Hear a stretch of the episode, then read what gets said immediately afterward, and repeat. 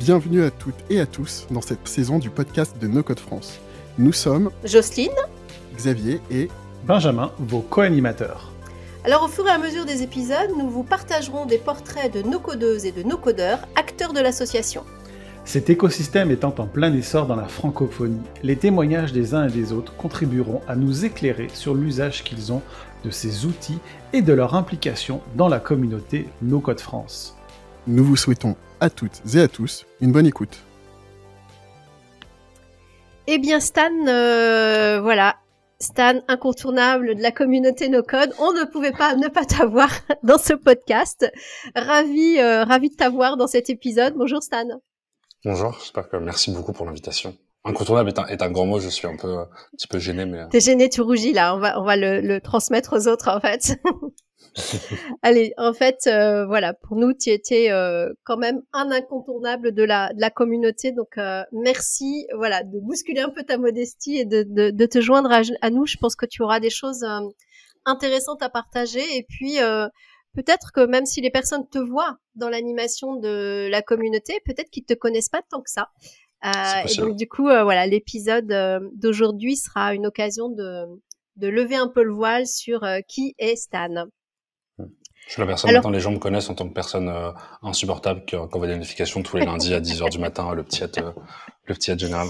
je, je- je pense que ça fait partie des, des rituels euh, qui contribuent au contraire dans la communauté à euh, bah, justement à installer, euh, installer des rendez-vous. Donc euh, c'est intéressant quand même.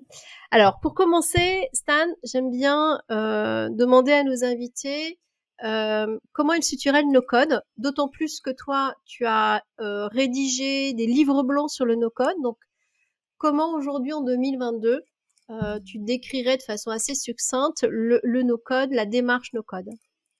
Ouais, je pense que c'est, enfin, je pense qu'on peut le faire en trois points. Le premier serait plutôt la révolution. Je pense qu'aujourd'hui, ça permet à des personnes qui ont envie de se former, qui ont envie de créer des outils, des sites web, des applications, de pas forcément avoir à apprendre le code pour pouvoir euh, créer des applications, des outils et des systèmes en ligne. Euh, ensuite, il y a le côté rapidité, c'est-à-dire que je pense que si tu veux essayer une idée, tu veux valider un fait, tu veux créer des choses, tu veux te lancer très rapidement, tu peux le faire assez assez rapidement. Et dernièrement, je pense qu'il y a le côté et ça, c'est un peu le, je pense, c'est le pour et le contre du no-code. C'est qu'il y a, on va dire, le côté est magique, et un mot que j'aime pas et tu employer en même temps qu'il faut employer. C'est que rapidement, tu peux faire des choses, mais il faut pas oublier que le no-code, ça reste quand même de la formation. Et qu'aujourd'hui, si tu ne connais rien au no-code, c'est pas en, et j'ai souvent ce débat-là, c'est pas en deux heures, par exemple, que sur Webflow, tu vas faire quelque chose.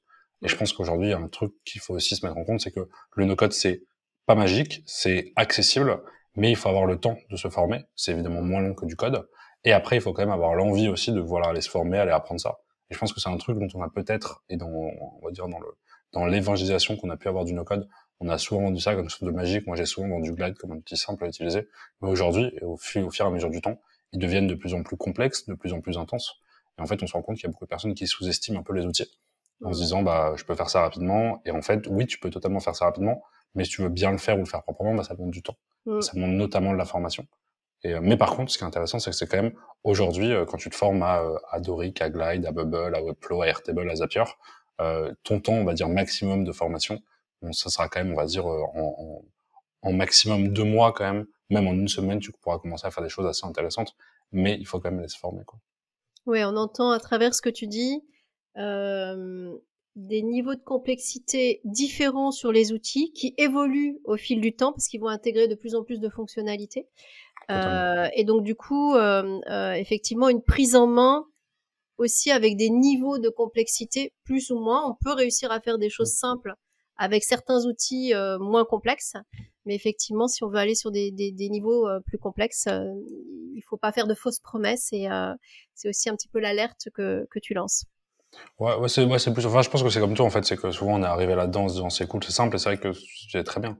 Les outils, il y a un an, c'était beaucoup plus simple, et maintenant c'est vrai que beaucoup d'outils arrivent avec beaucoup plus de complexité, ce qui est hyper intéressant. Ce qui veut aussi dire que, hum, bah, en fait, c'est compliqué, faut rester hyper alerte.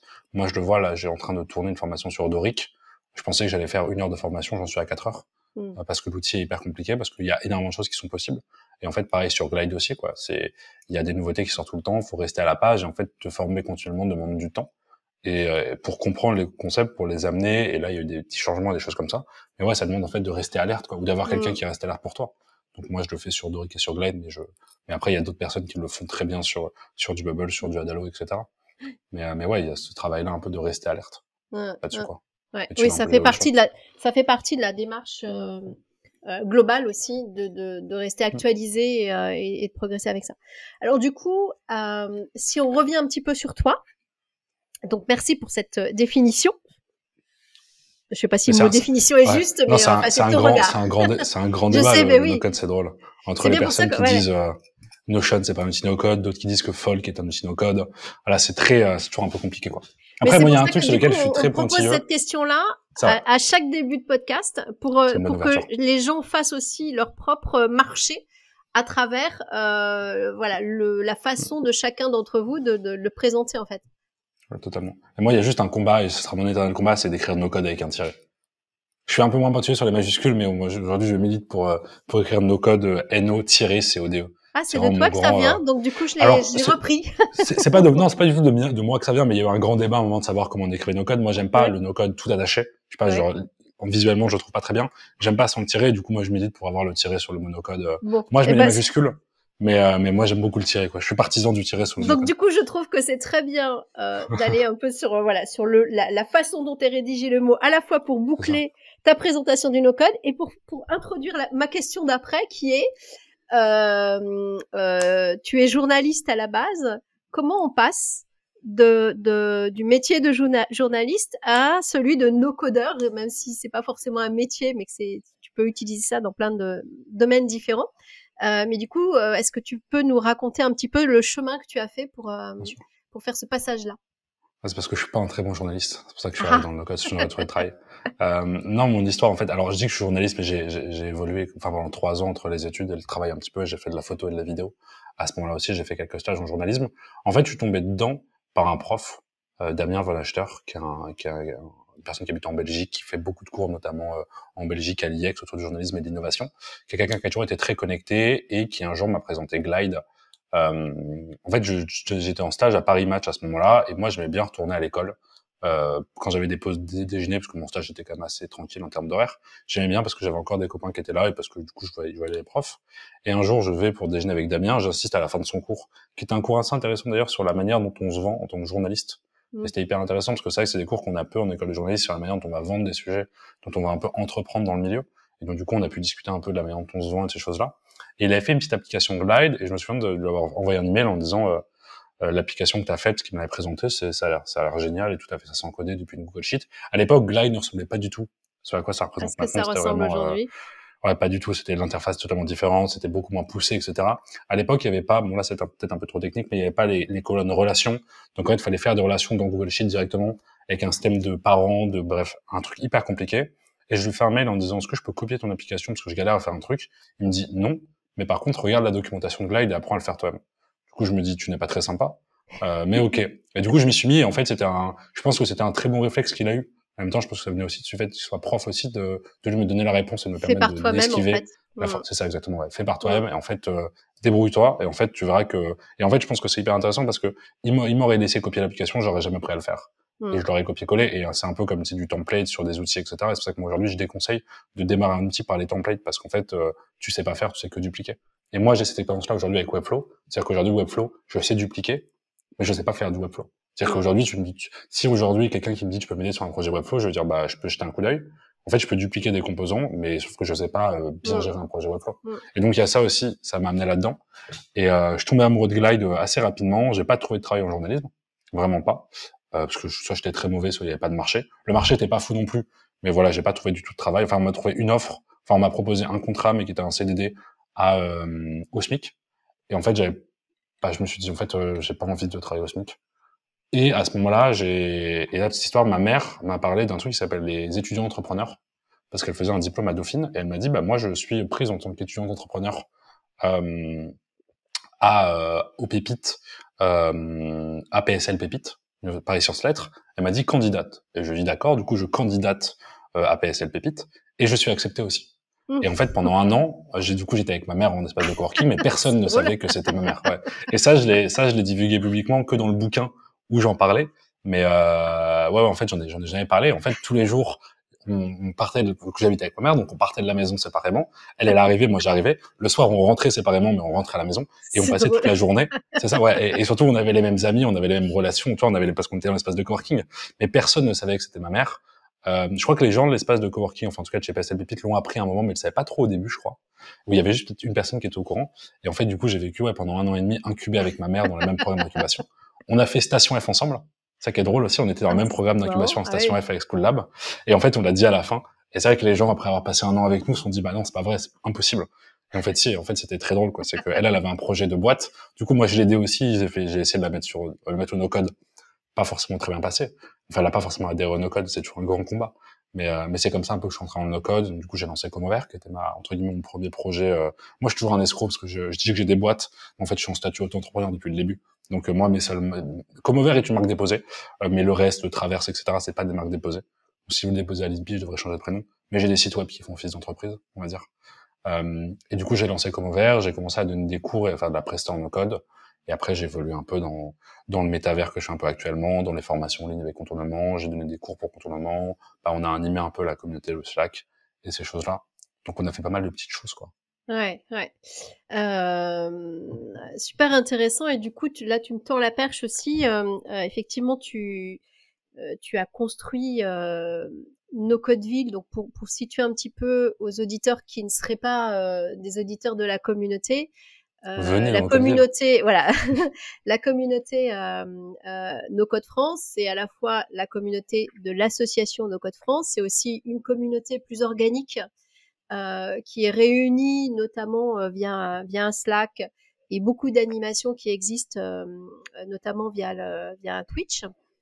Et puis c'est aussi un espace dans un métavers et, et là tu vas nous introduire sur le sujet que tu as construit. Donc, c'est cette no-code-ville, euh, construit sur un outil qui s'appelle Gather et qui est un outil de métavers. J'ai trouvé très intéressant ton article récent euh, sur le, le, le, comparatif entre les métavers euh, productifs mmh. euh, et les métavers euh, que tu as qualifiés de, de divertissement. De divertissement, voilà. Ouais. donc, est-ce que tu peux nous faire le pont?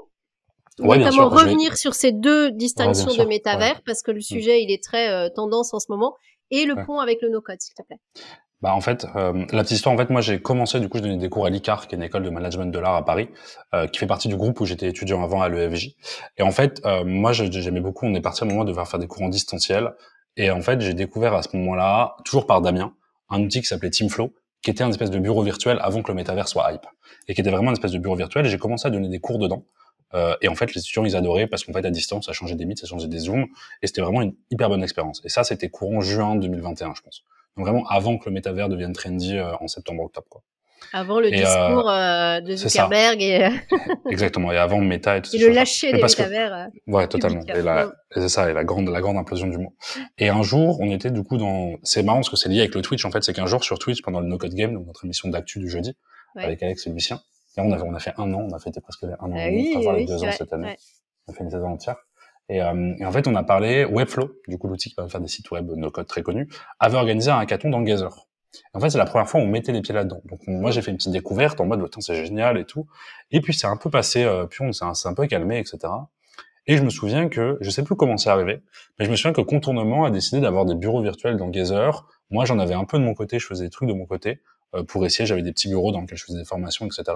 Et on a commencé à amener des gens, euh, les gens de chez Auto ont commencé à avoir leur métavers, les gens de chez WeWeb ont commencé à avoir leur espace Gazer, et il y a pas mal de boîtes de l'écosystème qui ont réussi, qui ont commencé à avoir leur espace de bureau virtuel, beaucoup amené par contournement, je pense qu'il a réussi à faire, à amener beaucoup de boîtes à le faire. Et moi, je me suis dit, OK, c'est hyper intéressant, il y a peut-être un business à faire, un marché là-dessus. Et surtout, il y a un truc à faire qui est que aujourd'hui, on a plein d'entreprises de l'écosystème no-code qui ont leur bureau, mais nous, on avait la volonté de fédérer vraiment tout le monde sur une map. Et un soir, c'est en faisant un dîner à la maison avec Lucien et, euh, et Alex qu'on s'est dit ce serait incroyable d'avoir un Lucien du coup pardon Lucien Tavano de chez Allegria, le head of innovation et Alexis Kovalenko chez Contournement. On s'est dit ce serait génial d'avoir un d'avoir une ville dans laquelle on a plein d'entreprises. En fait, au début, c'était même pas ça. Au début, c'était une ville qui interconnecte les entreprises. Mmh. Et au final, on a eu ça. Et après, je me suis dit, vas-y, maintenant, j'ai négocié avec Gazer. Enfin, Gazer, c'est un peu des bras. Ils sont très sympas, mais je trouve que c'est des bras cassés. Ils sont 90, non, mais ils sont, ils sont 80, 80 employés. Et en fait, il y a rien qui avance. Et en fait, tout est, et j'arrive pas à comprendre comment ils fonctionnent. Ils ont levé plein d'argent, Et en fait, je sais pas sur quoi les équipes bossent parce qu'en fait, il y a rien qui sort quoi. Et ça, c'est vraiment un truc interne, c'est que je leur dis, je leur dis, je comprends pas comment vous faites parce qu'il y a, enfin, il y a pas grand chose quoi, tu vois, qui chip et mais bon, bref, ça c'est un autre débat. Mm. Mais euh, No Code Ville du coup, pardon, je me perds un peu, c'est le problème que j'ai aussi. Euh, Alexis va m'engueuler. Je me perds un peu dans les pensées. Mais euh, et du coup, No Code Ville est venu là avec l'envie de fédérer tout le monde. Donc aujourd'hui, on a une on a une map, on a une carte virtuelle. Je vous invite à, à venir passer. C'était pas sur le Slack à venir On, met- rejoindre. on mettra le fait- lien dans le Ouais. dans ton épisode en fait. Mm. Avec grand plaisir.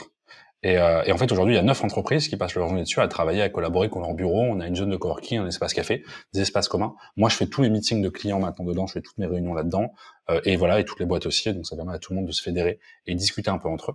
Et, euh, et Gazer est un outil. Alors, au début, Et, base, c'est un et outil de- Stan, les, les événements de la communauté No Code passent aussi Oui. par euh, voilà, il n'y a pas Passe. que euh, les ceux Bien qui ont leur boîte dedans, il y a aussi Mm. toute la communauté euh, No Code qui peut se réunir. Donc les la- l'association est orchestrée par guilde thématique où les, les gens travaillent par groupe thématique et, les- et les rendez-vous se font là aussi. Et j'invite même toutes les personnes qui ont envie d'organiser des événements euh, avec le, en ligne sur le no-code, mais qui n'ont pas forcément l'espace à venir parce qu'on a, en tout cas jusqu'à décembre, on a jusqu'à 500 personnes maximum dans l'espace, donc on a de quoi organiser des choses. Mm. Je sais que normalement, on devrait organiser quelque chose avec Notion en français, la communauté Notion francophone. On Ouais. devrait organiser un événement là-dedans. Mais ouais, ouais, n'hésitez pas à nous proposer des trucs parce qu'on est hyper friands. On est en train de réfléchir à comment est-ce qu'on peut amener du lien. Donc, on pourra pas faire une soirée par mois, un peu jeu de société, où les gens viennent, où il y a des jeux de société en ligne. Voilà, faire des soirées, des choses comme ça pour essayer d'animer l'espace parce qu'on a un espace et on manque plus qu'à le remplir, quoi, et à l'animer Mm. au maximum. Et, euh, et, Ouais. et pardon, en fait, j'allais revenir sur ta question de base auquel j'ai pas du tout répondu parce que je suis un très mauvais élève. Euh, en fait, rapidement, en fait, c'est le, le métavers pour moi, c'est une grande interrogation en ce moment. Euh, et en fait, j'ai, ça s'est venu au moment où j'ai changé un peu le format de l'annusateur que je fais autour de ça, au moment où j'ai commencé à écrire au lieu juste de recenser des articles, à écrire des éditos. Ce qui n'a pas forcément plu aux gens aussi parce qu'ils s'étaient abonnés pour avoir une veille et maintenant ils doivent lire mes lire mes éditos atroces. Mais euh, en fait, sur la notion de qu'est-ce que c'est que pour moi le métavers? Et en fait aujourd'hui pour moi Gazer fait partie de l'écosystème du métavers, mais aujourd'hui je pense que je suis plus de l'optique de me dire que le métavers c'est un réseau d'interconnexion de monde virtuel et qu'en fait on arrivera un jour à avoir un métavers le jour où on pourra euh, où chaque monde pourrait être accessible via la même plateforme où en fait quand je me connecte sur métavers.fr j'arrive et je puisse aller dans du Gazer dans du Lemverse dans du Decentraland et qu'en fait que ce soit Ah oui, juste un réseau qui va en fait, ouais. interconnecter les mondes. Ouais, et je pense qu'en fait, au final, et le et le le patron de, enfin le patron, le fondateur d'Ethereum a tweeté il y a pas longtemps et j'en ai, c'était l'édito de ce matin, en disant euh, oui, euh, en fait, il ne croit pas au métavers créé par les grosses boîtes et en fait, je pense que Meta et toutes ces grosses boîtes ont une carte à jouer sur le fait, en fait, de, de se dire on va arrêter de penser au capitalisme et penser à nous et en fait, on va créer vraiment un réseau de monde virtuel interopérable. Mm. Et en fait, c'est pas le cas aujourd'hui parce qu'aujourd'hui, Bah ouais. quand j'ai un compte dans Decentraland, et bah ça marchera pas dans Sandbox, ça Bah ne oui. fera pas dans Meta New World. Bah oui. Et donc, je pense qu'il y a vraiment un peu à l'effigie un peu que je trouve intéressant dans, dans Ready Player One que j'ai revu avant-hier. Euh, et en fait, avec cette idée un peu d'avoir une espèce d'oasis qui est le métavers global, dans lequel il y a énormément de monde, évidemment sur le côté argent capitalistique, mais ça, on est, alors nous, on n'a pas forcément le choix autour de ça. Mais vraiment, ce truc de je me connecte, et ensuite, je peux aller dans n'importe quel petit monde, mais avec un identifiant unique, sans forcément avoir besoin d'avoir accès à des wallets de crypto-monnaies, à des NFT, etc. Parce que je trouve que quand tu amènes ça, eh ben, en fait, tu amènes quand même un élitisme social et un élitisme numérique qui est à mon sens pas intéressant et que tout le monde aujourd'hui n'a pas les compétences pour avoir un, un- un- créer un wallet MetaMask, euh, acheter de la crypto, acheter des NFT. Enfin, ça, c'est des, c'est des steps qui brident vachement. Alors qu'en fait, ça devrait pas parce que c'est censé être des mondes virtuels. Ce qu'a très bien fait VRChat. Et ça, je trouve qu'on en parle pas assez. VRChat qui est disponible sur l'Oculus, qui est vraiment, un- Ok. c'est en fait, c'est pas un des ancêtres de, de Metaverse, mais ça existe depuis longtemps. Et c'était disponible sur l'Oculus. T'arrives, t'as des personnages et tu peux discuter avec eux. C'est un peu comme euh, Second Life, euh, sans le côté argent. Et en fait, VRChat, t'as juste besoin, bon, t'as besoin d'un casque de réalité euh, virtuelle. Mais en fait, t'as besoin d'avoir de MetaMask, etc. Juste un identifiant, tu te connectes, puis t'arrives, puis tu discutes avec les gens, t'interagis, tu fais des jeux. Et puis voilà, quoi. Et puis il n'y a pas forcément ce, cette chose d'avoir un, un MetaMask ou un, ou un wallet ou ce qu'on ce qu'on veut pour Mm, devoir se mm. connecter, quoi. En fait, euh, je t'écoute et je, je- j'observe aussi notre conversation euh, à distance. Mm. Euh, ça va m'amener sur euh, ma question suivante qui est euh, ton regard sur les évolutions euh, sociétales dans le travail ou dans l'entrepreneuriat.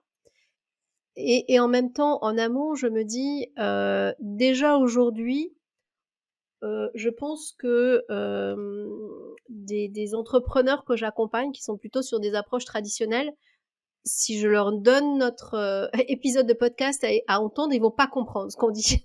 Et donc du coup, c'est c'est comment on a déjà aujourd'hui euh, un monde qui marche à plusieurs vitesses Mm.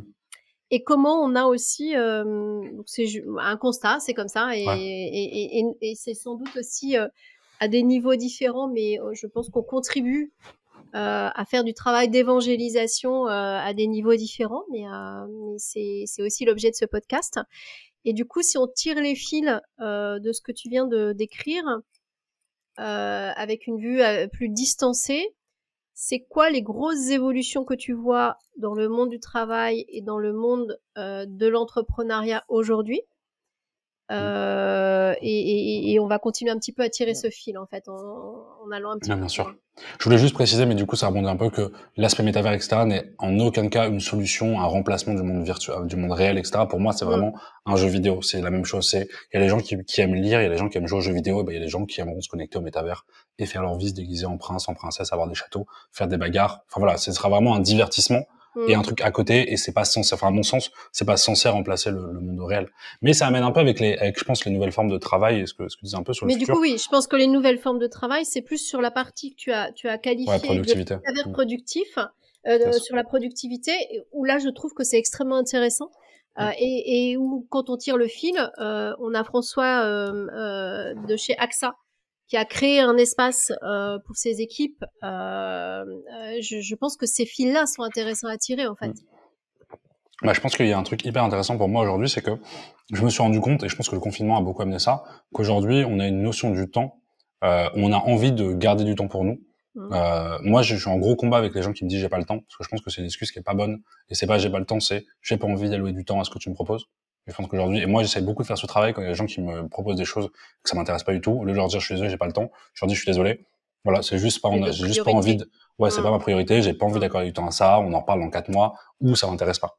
Plutôt que dire j'ai pas le temps, qui est un peu le truc de, de, facilité. Et je pense que dans les mut, enfin, si on peut dire vraiment les mutations, euh, qu'elles soient professionnelles, je pense, et ça, c'est ça, je, je, je, vole à Gabriel Frasconi, qui est le DG de Slack que j'ai pu interviewer au Web Today, qui a dit un truc que je trouve hyper intéressant, qui a dit aujourd'hui le bureau n'est pas fait pour travailler.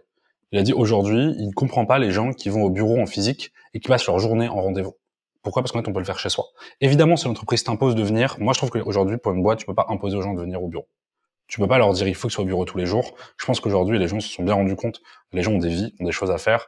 Euh, Gabriel en parlait très bien quand il disait en entretien. Maintenant, c'est pas euh, combien je demande, mais c'est euh, le mercredi matin, je dois accompagner mes enfants à l'école, donc je commence à 10 heures et c'est même pas c'est pas la question de ticket repas etc. C'est les gens ont besoin de, ou le, ou le vendredi moi j'arrive à 7 heures mais je repars à 15 heures parce que j'ai x choses à faire. Donc je pense que il doit y avoir une, une, une, mutation de cette réflexion en termes de contraintes horaires. Moi je crois profondément à la semaine de 4 jours et encore plus depuis que j'ai écouté le podcast mmh. euh, de LDLC et de la manière dont ils ont amené la semaine de 4 jours que je pense vraiment hyper intéressante et que je pense qu'après c'est les sacrifices certes de l'argent. Et ce qu'il disait c'est qu'il avait sacrifié je crois 2 millions de 2 millions de bénéfices ou des bidas je crois pour amener ça et je pense que c'est vraiment quelque chose d'important pour son, pour son bien-être. Et moi, c'est un truc vers lequel j'essaie de tendre l'année prochaine, faire une semaine de quatre jours, de certes travailler plus dans ces journées, parce qu'évidemment, c'est pas, c'est pas bosser, euh, c'est pas bosser, euh, bosser 12 heures, quoi. C'est bosser 32 heures, mais faire 32 heures en quatre jours et pas 35 en, en 5 jours. Et après, je pense que le temps est un, est un, est une chose que tu peux gagner là où les bureaux virtuels te permettent de gagner du temps. Hmm. Et moi, aujourd'hui, ça me, c'est pas que ça me dérange, mais j'ai, je, je, donne des cours et en fait, parfois, avant, euh, je pouvais faire une heure de trajet ou deux heures de trajet aller-retour pour donner une heure et demie de cours. Et aujourd'hui, c'est de dire aux écoles, bah, je suis désolé, mais en fait, là, je peux pas, je peux me faire en distanciel. En fait. Là, je suis désolé, mais j'ai une heure et demie de cours, je peux pas faire deux heures de trajet pour une heure et demie de cours. Déjà, financièrement, bah, c'est pas hyper intéressant pour moi. Et déjà, deuxièmement, j'ai pas c'est pas du gaspillage de temps parce que je préfère autre chose, mais sauf que quand tu as le transport à Paris, etc., bah, tu fais pas grand chose et je préfère allouer mon temps à faire autre chose plutôt qu'à ça. Oui, et puis le, le, le, temps dans nos entreprises, ça fait partie de notre capital immatériel. Bien sûr, c'est ça totalement. Et du coup, euh, effectivement. Mm. Et donc je pense que je, je, pense que dans le travail de demain, moi je verrais, je pense que c'est bien d'avoir des bureaux physiques quand même ou des espaces de coworking. Mm. Moi je verrais le fait de se dire aux équipes, ok, faut qu'il y ait, euh, soit elles sont vraiment en full remote et ça j'y crois et à ce moment-là les gens font ce qu'ils veulent, etc. Mais je pense que le full remote ça amène forcément l'entreprise qui alloue de l'argent à la personne. Donc qui alloue un minimum de 500 euros pour dire à l'employé, t'as 500 euros euh, tu t'achètes un bureau, une chaise, un écran, ce que tu veux, mais voilà, tu as un capital. Les boîtes, il y a des boîtes qui me disent on donne 200 euros aux employés. Je trouve que 200 euros, après ça dépend du nombre d'employés que tu. Je trouve que 200 euros c'est bien, mais c'est, enfin ça paye juste une chaise, etc. Quoi. Donc ça peut être un peu léger. Moi je trouve que 500 euros c'est pas mal parce que tu peux avoir un micro, une webcam. Si tu fais beaucoup de calls sur ton remote, une chaise et un bureau, tu peux trouver un pack là-dedans. Évidemment l'ordi qui, qui va avec. Et après avoir le truc d'avoir un espace quoi, parce qu'aujourd'hui faire du travailler à distance, travailler en télétravail, en remote, être assis en ton canapé ou sur ton lit, c'est pas agréable et, et c'est pas des conditions de travail qui sont qui sont très cool. Et si t'es pas en full remote, à ce moment-là, bah, avoir, euh, avoir des moments où tu peux dire, bah voilà, je viens au bureau. Pardon. Mais je pense que je sais pas, j'ai l'impression que forcer les gens à venir au travail, en fait, si, je sais pas comment dire, je trouve ça un peu compliqué. Après, il y a un truc aussi, c'est que je dis ça, mais j'ai zéro salarié, j'ai zéro envie d'avoir des salariés, donc c'est vraiment une expérience de freelance. Donc là, il y a des gens qui vont me dire, mais tu sais pas ce que c'est et tout. Et vous avez raison, je sais pas ce que c'est. Mais parce que moi, j'ai pas envie, j'ai beaucoup réfléchi, j'ai pas envie de faire des grosses boîtes, j'ai pas envie d'avoir des employés. Parce que ça, me fait peur, parce que j'ai pas envie d'avoir à manager des gens, parce que je trouve que c'est, ça faut être fou pour aimer manager des gens.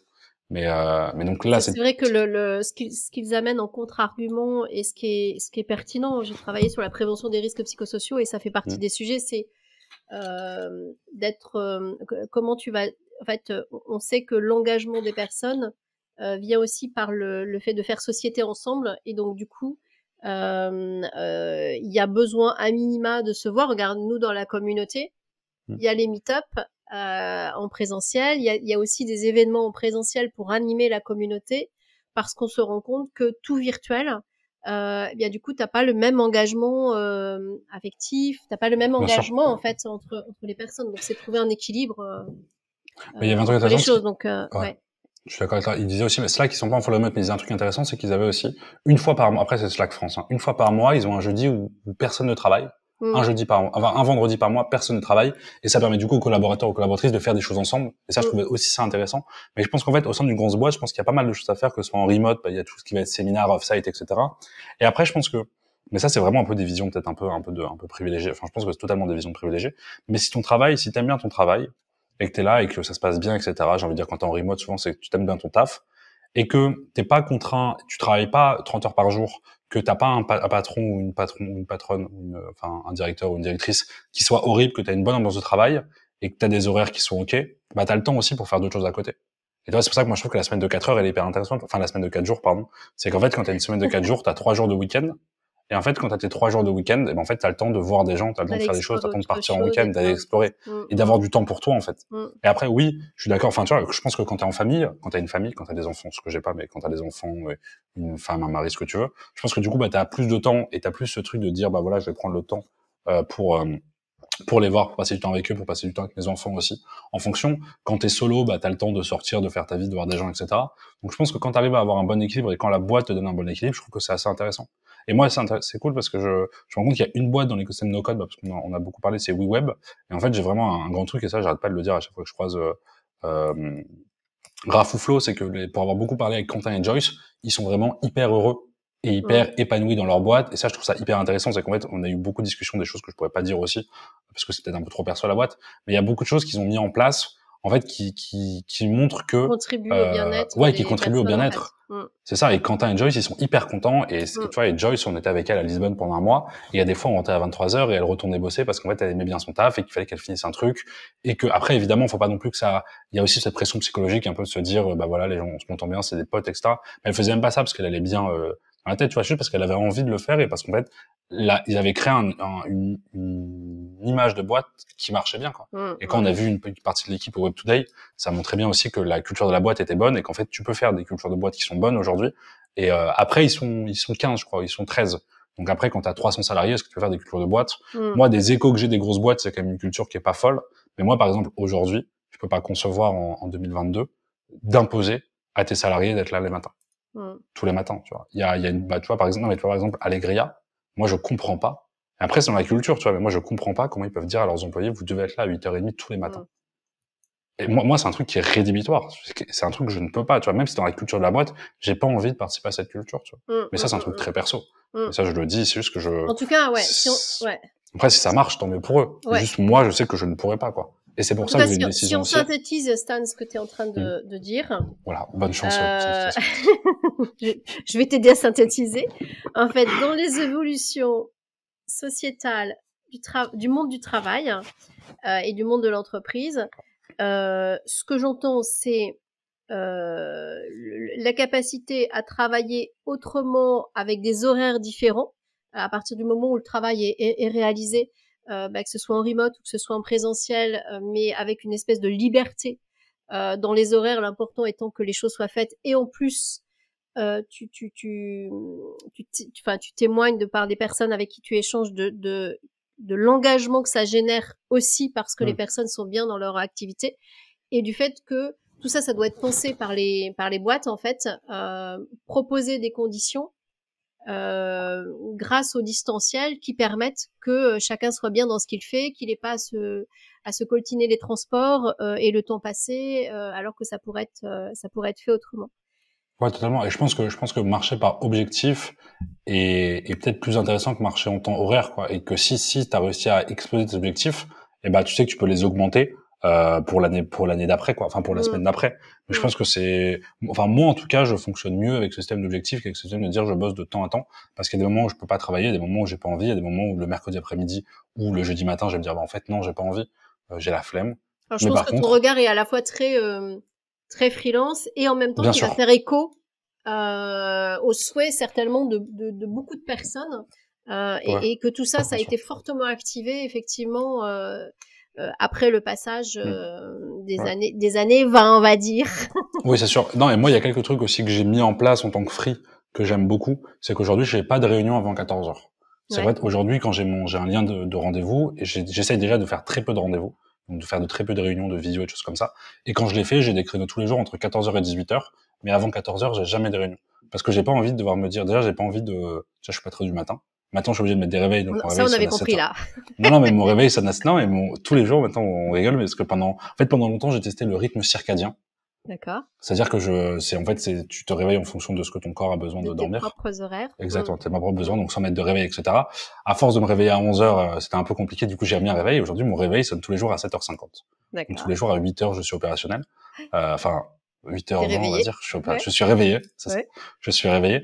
Mais euh, ouais, et en fait, et le matin, j'ai envie de pas envie de me dire, vas-y à 9 heures, faut que je sois euh, opérationnel, coiffé, etc. Parce que j'ai une visio, etc. J'ai envie le matin, je me réveille, je sors, je bois mon café, je fais mes trucs, etc. Enfin, j'ai envie de démarrer un peu ma routine, ma journée, un peu comme je veux. J'ai pas envie de me dire, j'ai euh, une réunion le matin qui va durer une heure, parce qu'en fait, euh, j'ai envie d'organiser ma matinée parce que je pense que c'est important, c'est le moment aussi où je suis productif. Et là, ce matin, par exemple, j'ai ajouté 15 vidéos pour la formation d'Oric et, et j'étais content de les faire. J'ai sorti, j'ai bu mon café, j'ai lu des trucs, etc. J'ai fait ma vie. J'ai pas envie de m'imposer en fait des réunions, des trucs qui sont pas forcément hyper agréables le matin, quoi. Ouais. Oui, en fait, c'est comment euh, vraiment tu mets en place une organisation. Toi, t'es pas du matin. Mais, mais si quand même.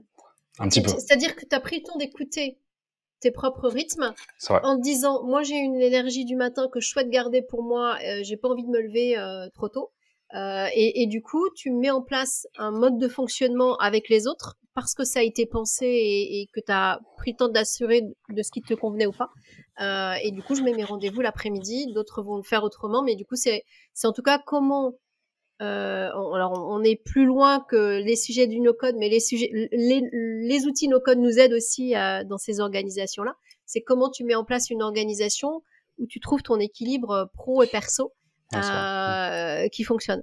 Du coup, si, si on tire le fil de ça, euh, euh, quelles sont les demandes? Donc là, je reviens un peu sur les parties business et no-code quelles sont les demandes que tu vois en écho avec ça ou en écho avec les, besoins nos codes émergents, les, grosses demandes qui émergent des entreprises là sur 2022 bah, je pense que c'est, enfin en tout cas vu, ce que je vois et, ce, que j'ai en demande entre guillemets, je pense que c'est beaucoup et ça je pense qu'il y, a des gens qui ont très bien compris le pari qui ont misé dessus sur on va dire le côté opérationnel en interne. Je pense notamment à ce que fait ce qu'a fait la chemin de route qui fait un peu contournement sur les no code ops et je volerai pas ce mot euh, qui est à eux. Je pense que notamment sur tout le côté ce qui va être automatisation interne, gestion des boîtes, gagner du temps, gérer les bases de données et les outils internes, je pense que c'est hyper important. C'est pour ça que je crois totalement en, en l'arrivée de Glide de plus en plus puissamment dans les outils internes. Parce que je pense qu'on peut vraiment faire des trucs très cool en interne et que je pense que parfois faire des bubbles en interne c'est pas forcément euh, utile pour commencer. Euh, en fait, je vois ça surtout parce que je sais pas trop à quel point, mais ça c'est vraiment un truc très perso, une énième marketplace sera vraiment utile. Mais mm. ça, c'est vraiment un truc où j'ai un peu du, enfin, c'est pas, c'est un peu une unpopular opinion, mais euh, moi, ça m'est arrivé de refuser de bosser pour des clients ou des clientes qui voulaient lancer leur projet de marketplace euh, parce que je, parce que j'avais pas envie de participer à ça. Mm. Parce qu'en fait, ouais, en fait, en fait, j'ai beaucoup eu aussi ce truc au début quand je me suis lancé de me dire, euh, surtout dans le no-code, parce qu'il y a du coup il y a plein de gens qui se disent, bah let's go, je peux lancer n'importe quel projet, etc. Au début, je bossais qu'avec des projets dans lesquels je croyais, Mm. Chose qui n'était pas très bien parce que du coup en fait c'est pas à moi de c'est pas à moi de, de valoir la réussite du projet ou pas quoi. Et du coup après j'ai dit non. Et en fait aujourd'hui aussi par luxe et par envie, je choisis un peu mes clients. Là j'ai pas signé un client parce que il y a un partenariat qui a été fait avec une personne que je trouve abjecte et j'ai pas envie de bosser avec des gens comme ça. Mais dans les évolutions je pense que c'est beaucoup d'internes Euh, même si je crois en l'externe, je pense qu'aujourd'hui, bah, en fait, avec, avec le no-code, on va dire entre guillemets, tu fais souvent de la mise en relation des outils ou des sites, etc. Je sais pas trop, en fait. Tu vois, vraiment sur de l'outil externe, euh, si j'ai envie de participer à euh, une marketplace de plus, ou alors au futur Airbnb, ou alors au futur euh, tel truc, quoi. Ça, c'est pas vraiment les choses que j'ai envie de faire. Après, je pense que ça pourra amener à ça. Et je pense qu'il y a beaucoup de gens qui vont utiliser nos codes pour faire ça. Et je pense que les outils vont devenir de plus en plus costauds. Moi, je le crois vraiment en interne pour aider euh, TPE, PME, startup à aller plus vite, euh, à faciliter, à gagner du temps et à surtout avoir du temps pour faire autre chose et des trucs beaucoup plus passionnants que faire des copier-coller ou que de faire euh, des trucs moches dans Excel et en fait de rendre ça plus facilement. Hmm. Et beaucoup sur le côté éducation aussi, parce que je pense que euh, moi je, je donne pas mal de cours et j'aime beaucoup ça, euh, parce que je pense que si on éduque les, les, les étudiants de maintenant, bah, du coup les boîtes tourneront beaucoup plus facilement et seront quand même beaucoup plus intéressés par ça qu'après quoi. Oui, d'autant plus que ça fait aussi partie de ces évolutions sociétales euh, où euh, tout un chacun sait qu'il ne restera pas euh, sur un métier aussi longtemps qu'avant et que du coup, il y a besoin d'être euh, sans arrêt. On est, on est dans un, un univers qui se complexifie et donc du coup, il y a, on, on parlait tout à l'heure de, de rester très actualisé sur les outils, sur les démarches, etc. Et donc du coup, se former en continu.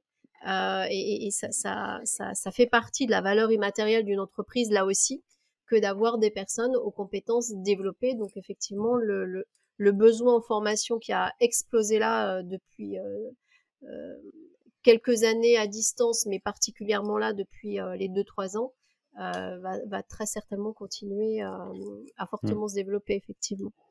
Mais après, je pense pas que tout le monde ait besoin du no-code non plus. Je pense Mhm. pas que ce soit, enfin, je pense pas que tout le monde ait à faire du no-code et tout le monde doit faire du no-code parce que je pense qu'il y a des gens. Moi, j'ai, par exemple, c'est marrant parce que j'ai, moi, mon grand combat, c'est de réussir à mettre ma mère sur Notion. Euh, parce qu'en fait, elle, elle, elle suit des cours, etc. et elle galère un peu avec sa prise de notes. Et en fait, du coup, je l'ai mis sur Notion et en fait, euh, euh, je lui ai dit, forme-toi. Elle l'a jamais fait. J'avais accès à une formation. Je lui ai dit, vas-y, elle l'a jamais fait, etc. Et en fait, elle a été Notion comme un peu un, une note, c'est-à-dire qu'elle a fait une seule page dans laquelle il y a tous ses cours de l'année, mais du coup sur une seule page. Et, euh, et en fait, du coup, on en a beaucoup parlé et- là-dessus. En fait, elle a juste, elle a juste pas envie, en fait. Ou elle a Mm. juste pas envie, ou alors elle a la flemme, ou alors elle a, elle a pas envie de changer. Et en fait, elle a juste mais pas envie de, pas envie d'avancer Oui, là-dessus. puis je pense Donc, que, je pense que- c'est aussi le. Il y a deux référentiels culturels en fait. Bien Tu sûr, vois, il y a, il y a totalement. le Mmh, référentiel de penser les choses en bloc. Ça, c'est la culture Ouais. digitale. Et il y a le re- référentiel du linéaire. Ça, c'est la culture d'avant. Euh, avant le digital, on- je, je fais partie de cette, euh, cette génération-là. En fait, on, on a été construit euh, par une, une, une structuration de l'information beaucoup plus linéaire. Et donc, du coup, c'est comment tu as à faire les ponts. Mais effectivement, il y en a pour qui la, la, le- la bascule entre les deux, elle est pas simple en fait. Hmm. Je, je pense que c'est ça en fait le, le, le point d'achoppement pour ta maman. Ouais, je, Hein non, ça, je suis d'accord. Si elle écoute ce podcast, euh, Et motive-toi ben voilà, ça lui, ça lui donnera des points, euh, des points de lecture. Euh, alors, si on revient, euh, là, on a été dans, sur les sujets, euh, je dirais, de, de- de choses qui se transforment dans les entreprises, euh, dans, le, dans le monde du travail, euh, et, et de voir un petit peu, euh, voilà, les, les grandes lignes par rapport au, au no-code. Si on revient sur Stan, euh, figure euh, de No-Code France, euh, est-ce que tu veux un petit peu, euh, voilà, euh, parler de toi sous cette casquette-là, nous dire un petit peu, euh, euh, voilà, comment tu vois le développement euh, de No Code France, je dirais cette communauté organique, et en même temps cette association euh, où on, on est quand même, euh, euh, je sais pas d'ailleurs combien on est au jour d'aujourd'hui, mais où il y a déjà euh, pas mal de monde alors que l'association euh, existe depuis quelques mois. Ouais, totalement. Déjà, c'est le, le- je suis un petit peu gêné parce qu'aujourd'hui, No Code France, enfin surtout l'assaut, c'est, je crois, euh, je suis en train de regarder le chiffre actuellement, c'est 162 personnes, du coup, on va dire derrière, derrière le Slack entre guillemets, Donc c'est euh, ouais. derrière là, et c'est du coup, on va dire sur le Slack général, c'est euh, c'est 7800 personnes, je crois à peu près, au dernier au dernier décompte, qui Ouais, font qui font la commune. Je mm. n'en suis qu'un petit troubadour qui vient animer le Slack de temps en temps. Mais euh, ouais, je pense que c'est en fait c'était vraiment un. Je sais pas si l'histoire a déjà été faite ou pas du tout. Bah, tu peux si la resituer, déjà Reci- parlé. ra- peux la en- de façon synthétique. tu, dis, tu dis ça parce que je me perds beaucoup. Je suis joueuse, je suis joueuse. De façon statique totalement. Euh, en l'an 2019, euh, l'entreprise susnommée Contournement a lancé un Slack pour les personnes qui suivaient leur formation qui s'appelait le Slack de Contournement. En janvier 2000, euh, 2020, je rejoins ce Slack exactement le 23 janvier. Le 20 janvier étant la première euh, échange par SMS avec Alexis Kovalenko. Euh, En jusqu'à juillet, le Slack prend un peu son cours, il commence à grossir. Courant septembre, nous sommes 700 sur le Slack à peu près. Jérémy Foucré de The Toolbox fait un post LinkedIn pour parler de la communauté. Nous prenons une avalanche de, euh, de personnes, étant donné que le Slack du coup avait décidé pendant l'été de se renommer Slack No Code France et plus Slack de contournement. Euh, donc on se prend une avalanche de personnes et depuis septembre 2020 jusqu'à presque septembre 2022, nous avons fait du coup x10, on passé de 700 à 700. Oui, parce qu'en fait le Slack est ouvert. Euh, moi, je suis arrivée dessus via une formation faite par contournement mmh. euh, et donc du Comme coup, beaucoup de personnes, voilà, c'est un Slack qui est public. C'est-à-dire que euh, voilà, qu'on arrive par une formation contournement qui était le, le, point de départ au départ, ou euh, et, et, on le remet dans chaque épisode euh, aussi. Euh, le Slack étant public, n'importe qui s'intéressant au sujet peut venir rejoindre euh, cette communauté organique euh, qui est voilà qui, qui, explique le chiffre des pratiquement 8000 personnes euh, C'est ça. Et on, a des on, a, on, a des stats sympas. Sais-tu combien il y a de messages par mois qui sont bas sur le Slack? Non. Genre là, le mois de juillet. Ouais, non. Je sais pas. Messages privés et publics. J'irais 500 ça, Non, 400, ah ouais, 413, déjà... ah ouais, 413 000. Ouais, ouais. Non, mais ça m'étonne pas parce qu'on n'arrive pas à suivre tout, en fait. On avait fait les stats. Et parce qu'il y a beaucoup de messages privés aussi, mais du coup, ça a amené des, des grandes choses. Mais ouais, le, le, Slack, il a été créé le, il a été créé le 14 août, en fait, le 14 août 2019. Mmh. Ah oui, donc on est presque en date anniversaire là pour. Euh, on est presque en date anniversaire. En, ouais. en, en, termes de coulisses, on vous dit tout. En fait, euh, on est au enfin, mois d'août pour notre enregistrement avec Stan. Ouais, c'est ça presque. Et donc c'est vraiment ce, vraiment cette chose de cet écrit il y a très longtemps. Et, euh, et après du coup voilà, il y a des gens, c'est drôle parce qu'on avait fait un peu les listings des gens qui étaient arrivés, qui étaient arrivés les premiers et les derniers sur le Slack et le nombre de messages qu'avaient envoyé les gens qu'on a vu les stats en janvier. Mais euh, ouais, ça a amené quand même beaucoup de beaucoup de choses. Et ensuite du coup le Slack s'est développé. Au début on était euh, 6-7 administrateurs administratrices. Euh, ça s'était fait un peu par affinité, ce qui a créé à un moment des petites des petites problématiques et ça, euh, et ça, Alexis l'avait un peu soulevé, Kitty aussi l'a un peu soulevé. On avait eu quelques petites problématiques euh, parce que ça faisait un peu boys club mmh. euh, à un moment le Slack. voilà parce que bah parce qu'en fait on était on était tous on était 6 7 à toujours être un peu toujours ensemble à, avoir des conves etc et donc ça ça a été pointé du doigt notamment par Alexis et par d'autres personnes donc on s'est un peu calmé on a essayé du coup de changer un peu ce mode là en faisant un renouvellement entre guillemets on va dire des administrateurs et des administratrices du Slack qui a été fait. Et ensuite, on avait comme projet, avec Alexis, on est devenu assez proche, on est devenu assez potes, parce qu'on habite à 30 numéros d'écart. Donc, on est vraiment très, très potes. Et, euh, et, en fait, on avait toujours l'idée de vouloir créer une asso euh, pour organiser le Slack, parce qu'en fait, on était, euh, on va dire, 4-5 à gérer le Slack et qu'on avait clairement plus trop le temps, parce que ça prenait quand même pas mal de temps. Et on avait envie de faire évoluer les choses, d'amener des nouvelles choses, etc. On avait lancé le Twitch en même temps. Donc voilà, plein de, au feu et au moulin, on va dire. Et, euh, on a mis des messages publics, je crois, si je dis pas de bêtises, j'ai plus la, la, date exacte de la création de l'assaut, mais je crois qu'on avait fait l'AG en septembre ou en, en décembre. Je crois qu'on a mis un message en septembre, qu'on a fait l'AG constitutive en décembre, genre le 12 mmh. décembre, quelque chose comme ça. Et en janvier, l'assaut était euh, l'assaut était euh, était en ligne, on va dire, avec du coup 12 membres au conseil mmh. ouais, officiel, avec 12 membres au conseil d'administration. Personne, euh, pas de pas de hiérarchie, donc c'est-à-dire on était tous membres du CA, avec un renouvellement du CA qui sera bientôt normalement en septembre, avec dans lequel on a on a prévu et ça c'est parce qu'on a on l'a voulu dans les statuts d'avoir six sièges pour des femmes et six sièges pour des hommes. Mm. Et s'il n'y a pas assez d'hommes, enfin, il n'y aura jamais pas assez d'hommes, mais s'il n'y a pas assez de femmes, les sièges restent vides. C'est vraiment des sièges attribués de base. Ah, de, du coup, j'avais pas cette info-là, mais je trouve ça intéressant parce que c'est effectivement des sujets euh, qu'on a abordés dans d'autres épisodes, euh, notamment avec Carole, avec Marie, et du coup, euh, euh voilà, je trouve que c'est intéressant euh, de façon plus générale, de montrer cette représentativité euh, et, et d'aller à la pêche un peu des, des, des, femmes parce que ça ose un peu moins, alors que euh, que voilà, c'est intéressant. Mm. Et on a, on, a, on a essayé de bien le faire. Enfin, on a essayé de bien le faire. On essaye de le faire. Je pense que c'est c'est compliqué. Je dis vraiment des trucs perso. C'est par exemple sur Twitch, on a beaucoup essayé de le faire en contactant des personnes, des femmes, pour qu'elles viennent streamer sur Twitch. Ce qu'on a mal réussi à faire, parce que je pense qu'on a, on a raté quelque chose qu'on aurait pu mieux faire sûrement. Euh, parce qu'aujourd'hui, du coup, on a, entre guillemets, il n'y a que Joyce qui stream, mais c'est pas elle qui stream, normalement c'est Quentin. Donc sur la grille de programmation de l'année dernière, on n'avait pas de femmes sur Twitch. Euh, on va essayer d'en avoir cette année.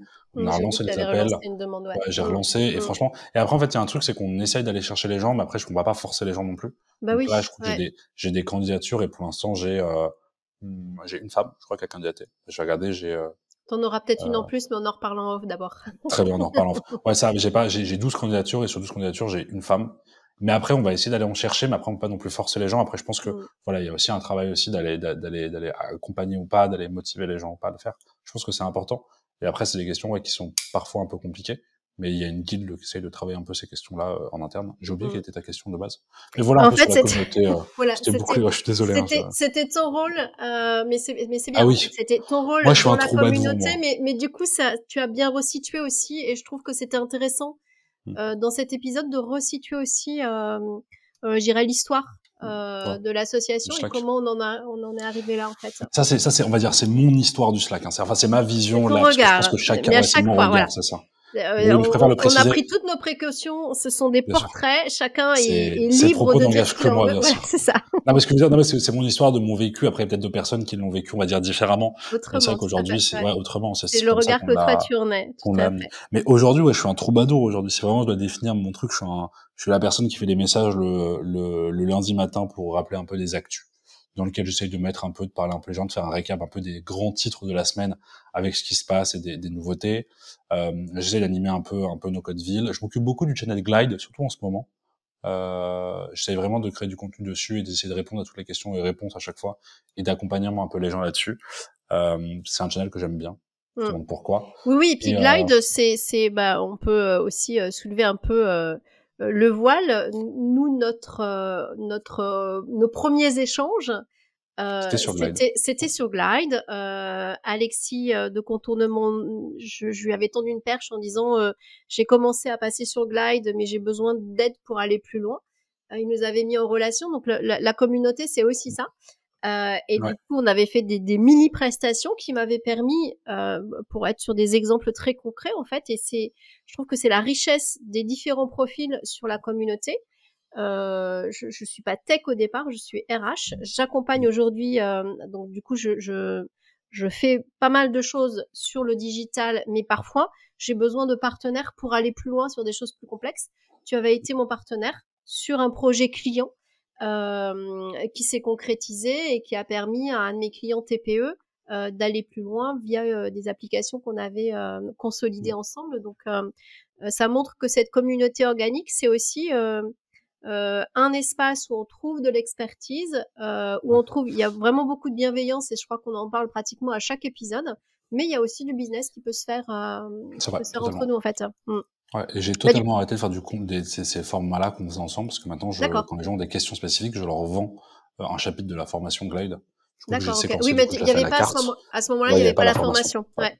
Euh, Et donc, mais j'avais trouvé que ton, ton, ton modèle était intéressant en fait. Euh, Ouais. En tout cas, moi, il répondait tout à fait à- aux besoins. que j'avais à, à ce moment-là et qui était, qui était intéressant. Et ça fait partie des, euh, je pense, euh, ça peut être un, un format business euh, au, au ticket comme ça euh, sur besoin en fait. Euh, ça peut être un format qui peut être euh, intéressant aussi pour d'autres. Pour le coup, ça me, ça me, ça me donne euh, la transition. Euh, Est-ce que tu veux nous parler un petit peu de ton actu à toi, euh, business euh, ou, euh, ou autre? Euh, mon actu, je, je jouerai à Chalmou le 14 août, euh, mon one man show. Euh, c'est une blague, c'est une blague ouf. J'ai tenté, mais c'était pas incroyable. Là Euh, non, où les actu, auditeurs peuvent pas voir, mais j'ai fait ça. des grands yeux en me disant oh mince, j'ai manqué cette facette de Stan. je serai sur scène. euh. Non, mon actu, bah là, je suis en train de me tirer les cheveux. Euh, du coup, sur la formation, je sors une formation à Doric. En fait, c'est un outil que j'ai beaucoup, toujours beaucoup aimé. Et là, il y a deux semaines, enfin, j'y repensé un peu. Il y a deux semaines, je me suis dit, vas-y, fais une formation. En me disant, ça va aller, ça va être tranquille, etc. Pas du tout. Je prévoyais de faire une heure de formation, j'en suis à quatre heures. Je prévoyais de faire 20 vidéos, j'en suis à 85. Mmh. Euh, ouais. Alors, j'ai peut-être mal, euh, j'ai peut-être mal, mal, mal cadré, mais je pense qu'en vrai, je pense qu'elle le sera bien. Ouais. mmh. Ouais, en fait, en fait, j'ai, en fait, je me suis dit, est-ce que je découpe ou est-ce que je donne tout? En fait, par exemple, j'ai fait un truc qui est un peu que je trouve un peu bête, mais en fait que je trouve intéressant, c'est que Doric a des éléments que tu peux intégrer sur le site, donc par exemple du texte, des images, etc. Et j'ai fait une vidéo par élément. Donc en fait, ce qui n'a pas d'intérêt. Mais en fait, ce qui, si jamais un jour tu galères sur un élément, tu vas regarder la vidéo et tu Bah oui. comprendras le fonctionnement de. Oui, oui. Puis au niveau pédagogique, là, je reprends ma casquette euh, Ouais. d'ingénieur pédagogique. Le Mm. just in time, c'est super important en fait, et de, de donner l'élément. Alors, il faut qu'il soit bien explicite, mais pour le coup, cette découpe euh, micro, elle est aussi intéressante pour l'apprenant. Donc, euh, c'est pas déconnant Mais euh, à, au niveau à faire, c'est un calvaire. Ouais, à faire, bah c'est ouais. très chiant. Et je pensais, et j'avais dit à Alexis, après la formation Glide, je n'en ferai plus jamais. Ce qui est faux, parce que j'en ai refait deux après. Mais là, je pense que ce sera vraiment la dernière que je fais. Mais je sais pas, en fait, j'avais envie, aujourd'hui, j'avais, du coup, j'ai une partie formation en présentiel que je fais avec des écoles ou dans des entreprises que je vends sur des choses vraiment très, enfin, des choses précises et non. C'est que je fais des, je fais souvent des semaines de 15 heures avec des, voilà, sur du no-code ou sur de la vidéo. Ça, c'est un parti un peu. En ligne, aujourd'hui, j'ai trois formations qui existent. J'ai une formation à Gazer, donc à la création de, de métavers euh, en français en anglais. J'ai la formation à Glide, euh, sur lequel j'ai tenté un coup que je trouve intéressant, mais que je trouve hyper intéressant pour moi, qui marche moins que ce que j'avais imaginé, mais je pense que c'est un pari sur long terme, de la vente à la carte. C'est-à-dire qu'aujourd'hui, la formation, elle vaut 450 euros dans son ensemble, mais si tu veux acheter un chapitre, c'est 50 euros. Et quand tu achètes ce chapitre, bah, tu sauras faire tel truc. Parce qu'en fait, j'ai plus envie de faire du consulting. Euh, en fait, j'ai pas envie de faire du consulting parce que j'ai l'impression qu'avec le consulting, les gens me payent, en fait, en attendant une qualité de service que j'ai pas envie. Je sais pas comment dire en fait. J'ai un sentiment où maintenant, avec quand les gens achètent des heures, pour moi, je suis un peu gêné par ça. Je sais pas, je suis pas hyper à l'aise avec ça. Et donc, je préfère dire aux gens, bah voilà, il y a peut-être telle problématique. Bah tiens, t'as prends le chapitre 5, le chapitre 6, ça va te coûter 100 euros. C'est le même prix que si on faisait une heure de consulting ensemble. Sauf que là, tu vas apprendre à le faire. Tu vas pouvoir le revoir, te former et t'en sortir agrandi. Et en plus, ça me permet aussi de faire un peu d'upsell pour la formation, évidemment. Et ça Mm. permet de donner un avant-goût accessible. Ça permet de donner les gens, ils achètent un chapitre. Et why not, un jour, ils vont se dire, bah, let's go, j'achète la formation parce qu'elle est bien. Ou alors, ils se rendent compte qu'au final, bah, en fait, c'est plus compliqué. Donc, il faut... enfin, voilà. Ça me permet de faire un peu un produit d'appel que je trouve euh, que j'aime bien. Oui, puis c'est, c'est, euh, tu vois, je, je sors d'un atelier client où c'était exactement euh, montrer ça. C'est soit tu es sur une approche prestation, t'es payé à l'heure, euh, et, et- du coup, euh, il y a un moment où tu as le syndrome du coiffeur, c'est-à-dire que voilà, quand tu as coiffé 10 têtes, eh ben, tu peux pas en faire plus. Soit tu es sur une approche produit, euh, et, et- et là, euh, en termes de, de business et d'engagement, ça peut euh, apporter autre chose en fait. Et c'est marrant parce qu'on est, entre guillemets, on va dire, je veux dire, on est deux, mais c'est pas vrai, mais on est, on a un peu deux gros noms à faire du glide en France, c'est faux parce qu'il y a d'autres personnes, mais entre guillemets, il y a Datapix et moi qui faisons du glide, et c'est vrai qu'on a deux approches totalement différentes. En Mm. fait, c'est drôle parce que du coup, on peut pas travailler ensemble, parce que du coup, on a beaucoup discuté. En fait, Datapix, ils sont, euh, du coup, euh, Emeric et Vincent, ils sont très dans le produit, dans le fait de faire de la presta. Donc, ils font pas beaucoup de formation parce qu'ils ont pas envie de faire de la presta, du produit, bosser sur des clients, des gros projets, voilà, comme des choses, etc. Alors que moi, je suis en mode, euh, je veux faire le moins de presta possible. Quand j'ai des gens qui me prestent, je leur dis, vous voulez pas faire la formation, ça vous coûtera moins cher. Et voilà, mais moi, je suis vraiment dans, dans l'optique d'aller former les gens et que les gens se dé... Mm. Ouais, c'est un peu complémentaire, mais c'est vrai qu'on a deux approches un peu différentes qui peuvent se compléter ou pas. C'est pour ça qu'on n'a jamais réussi aussi à trouver de synergie un peu commune. Mais, euh, mais je trouvais ça cool. Et à côté de ça, du coup, entre guillemets, il y a pas mal de petits trucs. J'ai essayé de me lancer sur YouTube aussi. Un peu compliqué, mais qui tient. Mais il faut que je continue un peu à, à pousser ça. Euh, et à Alimenter, côté de ça, ouais. du coup, j'ai Traverse ouais, avec le métavers. Ouais.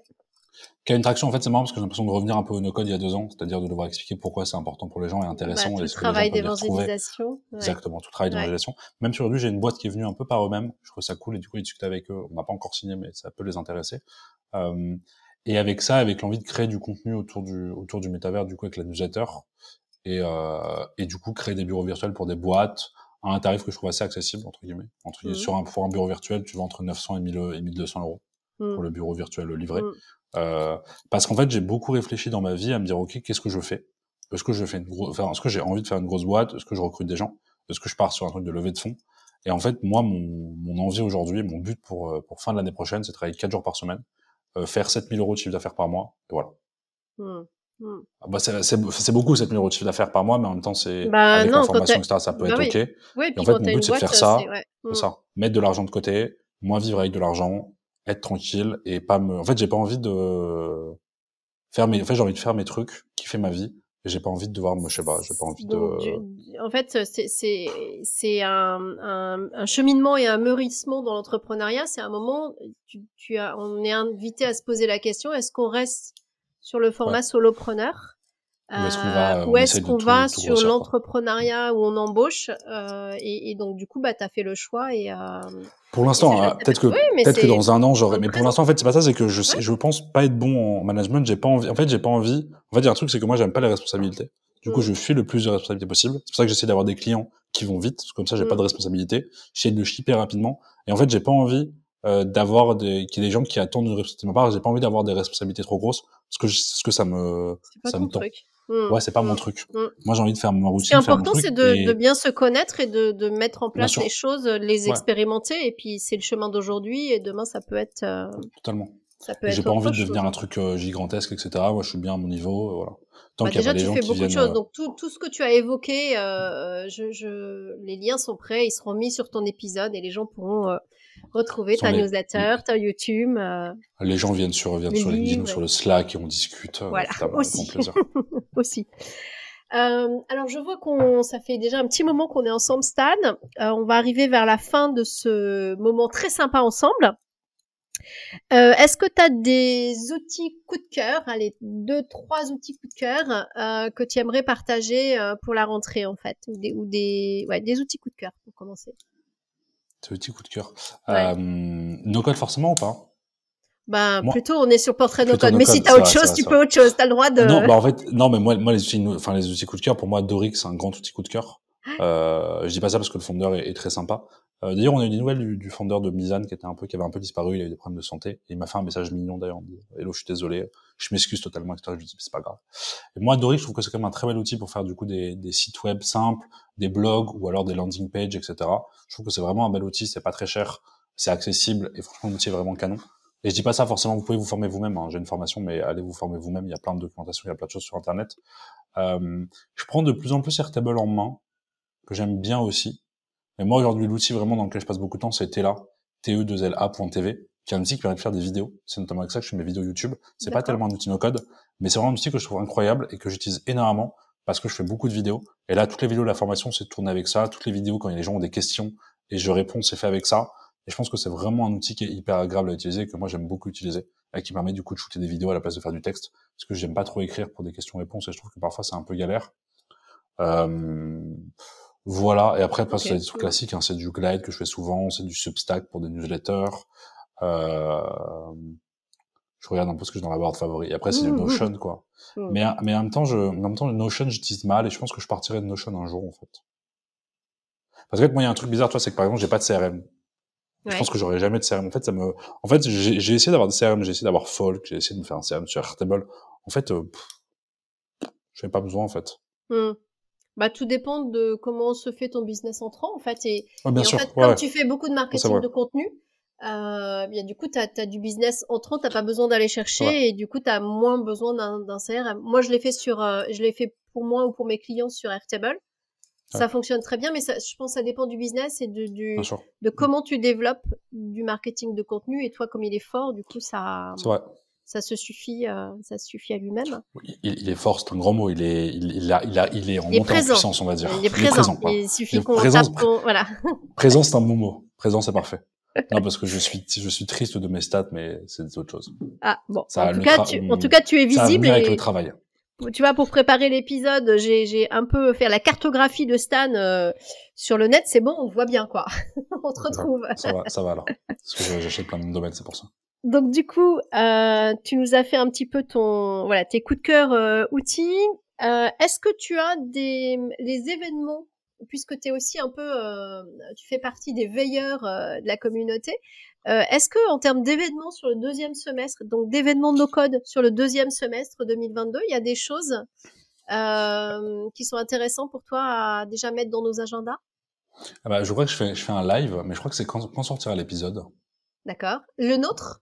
Ouais, le nôtre. Celui-ci, euh, je Ouais. l'ai pas encore mis dans le calendrier. Ok. Et t'as une date euh, Je crois que le, je crois que le 14 à midi, je fais un, un talk avec justement euh, Flavie de chez Maestro, de chez Maria School, pour parler Oui. de nos codes. Mais, euh, mais c'est le 14 septembre, donc si c'est déjà passé, j'espère que c'était bien. je, je, ouais, je pense que Non, le ce sera 14, trop tôt. c'est, c'est ben, c'est là, ça sera l'épisode de Ben ce jour-là.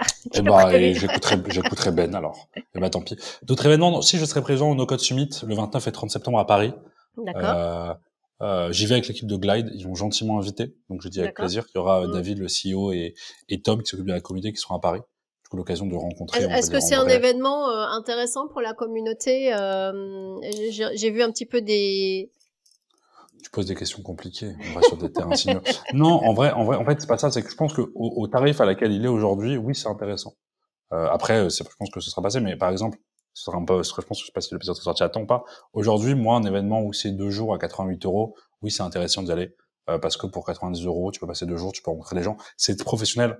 Donc, faut vraiment pas y aller en se disant, je vais rencontrer des freelances, etc. Mais je pense qu'il y aura des gens, il y aura des speakers, des speakers intéressants. Moi, j'ai du mal avec le fait que ce soit en anglais. Je rejoins Alexis sur ce point-là qui est que je pense que c'est dommage de faire quelque chose en France en anglais, mais après il y a quand même beaucoup de- d'intervenants anglais, donc ce sera comme ça.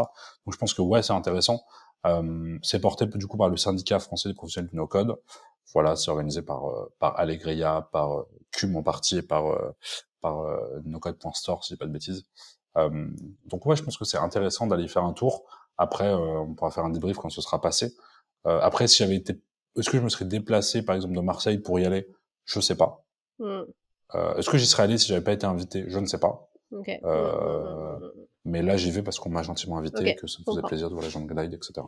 Et, est-ce que euh, dans la, la communauté No Code France, il y a des choses, euh, euh, hormis l'animation, je dirais, habituelle? Est-ce qu'il y a des événements euh, prévus ou pas encore ou, euh, On aimerait bien faire les. Normalement, on devrait peut-être faire les trois ans de No Code France, euh, du Ah, Slack. chouette. En fait, je voulais faire les deux ans, je voulais faire la soirée des deux ans et demi cette année, mais ça s'est pas fait. Pourquoi deux ans et demi? Parce que c'était l'occasion de faire une fête euh, en Ouais, avril. ça, je- on Mais du coup, bien. comme la, comme la commu est un peu en septembre, ah non, du coup, ce serait les deux ans, non, c'est pas de bêtises, 2019, euh, ouais, ce serait les, en fait les deux ans officiels et les trois ans officieux. On devait peut-être faire quelque chose en septembre, mais on sait pas. En fait, c'est qu'il y a un truc intéressant, bon, c'est un truc que je devrais pas dire, mais, euh, en fait, on a peu de dépenses dans l'assaut, du coup, on a de la trésor. Et en Ouais. fait, en septembre, les cotisations se renouvellent, enfin non, c'est en janvier, les cotisations vont se renouveler, et en Mm. fait, on a beaucoup d'argent. Donc, en fait, on s'est dit que ce serait intéressant de peut-être un pouvoir faire une, événement sympa ou quelque chose. c'est ça, exactement. euh, ah, ça, avoir, faire... Mm. En fait, moi, je- moi, ce que j'aimerais beaucoup, c'est faire une soirée. Mais après, le problème, en fait, le problème, c'est que c'est à Paris, donc c'est un peu chiant parce que, mais j'aimerais bien organiser une soirée de 20h à 5h du matin Ah ouais, avec un traiteur ouais, ouais. et faire vraiment une, un truc un peu sympa, quoi. Une petite soirée un peu sympa à Paris avec des DJ. Pourquoi pas une presse, des choses comme ça. Et pourquoi pas voir si on peut pas, en fait, organiser peut-être une à Paris, une à Nantes, une à Marseille, et en fait, qu'on paye pour, enfin, essayer de la faire. Enfin, je sais pas. Il y a des trucs à faire, en tout cas, autour Ouais, de ça. ouais. Il y aura toujours les meet-up, du coup, euh, tous les premiers mercredis du mois à Paris. Moi, j'invite vraiment, et ça, si vraiment, si les gens sont restés jusqu'au bout, Ça y est, vraiment, je n'hésitez à- dans, ma, dans mon agenda euh, à partir de la rentrée. Là. Je- Let's à go. chaque fois, je me suis Mais- fait. euh, Mais même, même si vous n'êtes pas à Paris, franchement, je sais qu'à à- à Marseille, ils commencent à le faire. N'hésitez pas vraiment à en faire, euh, à organiser des meet-ups dans vos régions. Mm. Parce que je pense que c'est important. Il y en a qui en ont fait à Tours. Il y en a qui en ont fait en Bretagne aussi, au fin fond du Finistère. Donc, franchement, n'hésitez pas à le faire et à motiver Je les pense gens. que Moi, tu j'ai vois, le- peut-être, euh, Stan, c'est c'est les faire et peut-être communiquer dessus, en fait. C'est C'est c'est ça possible. Peut-être que les gens communiquent pas. Ouais, bien sûr. Tu vois Ouais. Euh, Je pense que ça, on, on peut profiter de l'épisode pour. euh, Il y a des choses qui sont en train de bouger de façon vraiment sympa. Euh, Mm. Tu vois, nous, on a fait des petits trucs avec quelques-uns Baudouin, etc.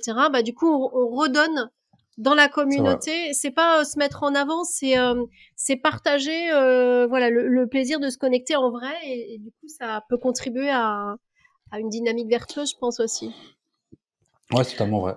Donc, je pense qu'il faudra qu'on qu'on avance un peu là-dessus. Et après, bah, il va y avoir tous les live Twitch. euh, il y a la No Code, la No Code House en, à Athènes en octobre. On Ah oui, j'ai euh, vu que vous aviez lancé la proposition. On part avec huit énergumènes euh, à Athènes. Enfin, on part avec euh, huit énergumènes en tout. On a deux personnes par semaine qui viennent se joindre à nous. euh, on a, euh, je vais essayer de les, je voulais les citer sans les, sans écorcher, sans oublier les prénoms, mais on a deux têtes. Je vais retrouver le doc comme ça, j'éviterai de dire des bêtises. Donc No Code House, pour ceux qui, qui découvrent, c'est euh, l'équipe euh, No Code France qui se déplace dans d'autres capitales ou grandes villes européennes pour, euh, je dirais, essaimer, euh, à la fois pour, euh, pour être à l'extérieur et un petit peu essaimer le, le, Ouais, c'est une très belle. Moi, j'allais dire c'est deux. Moi, j'allais dire c'est. Si, si, c'est totalement ça. Moi, j'allais dire c'est juste deux personnes qui ont envie de passer du temps avec d'autres personnes et qui en ont marre d'être ensemble. Non, j'ai- en fait, c'est moi et Alexis, on avait l'envie de Oui. partir. Ouais. En fait, on s'est dit let's go, on part, mais on invite des gens du No Code.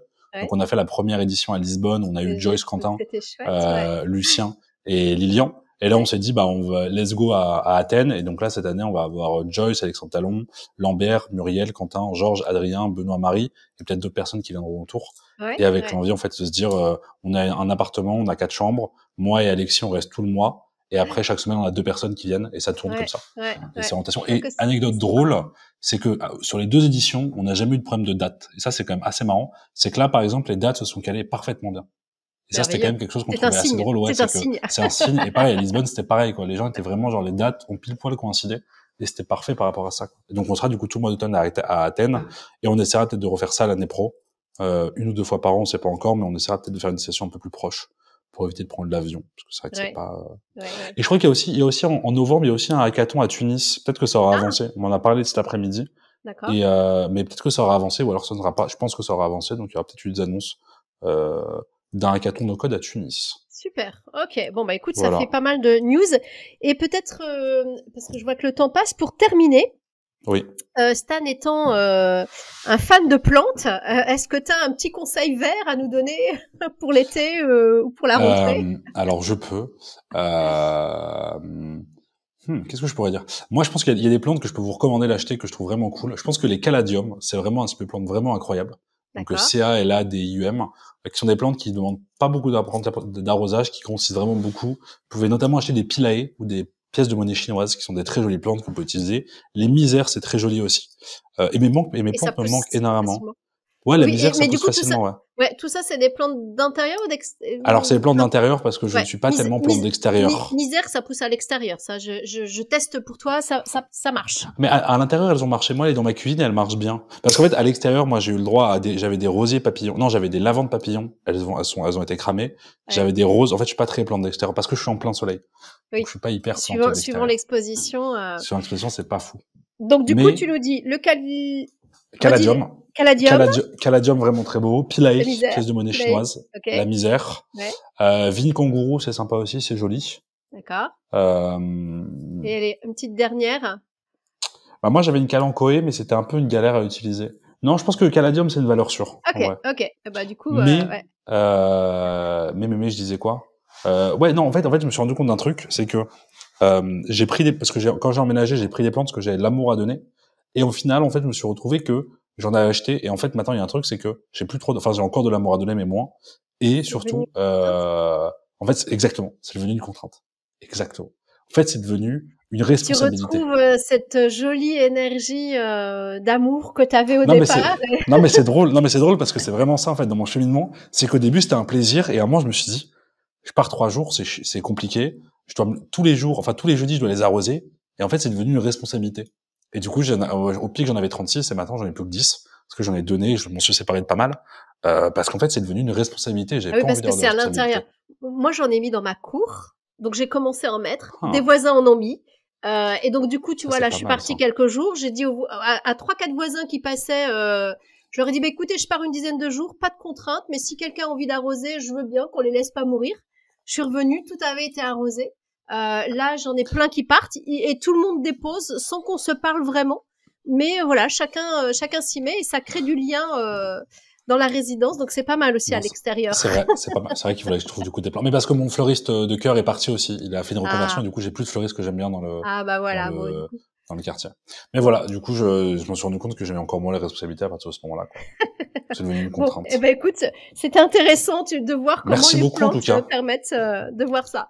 Stan, un merci plaisir. beaucoup. euh, J'ai passé une heure euh, très agréable. Voilà, on a passé euh, beaucoup de temps euh, ensemble. On a, avoir pas trop plein été de sujets. décousu.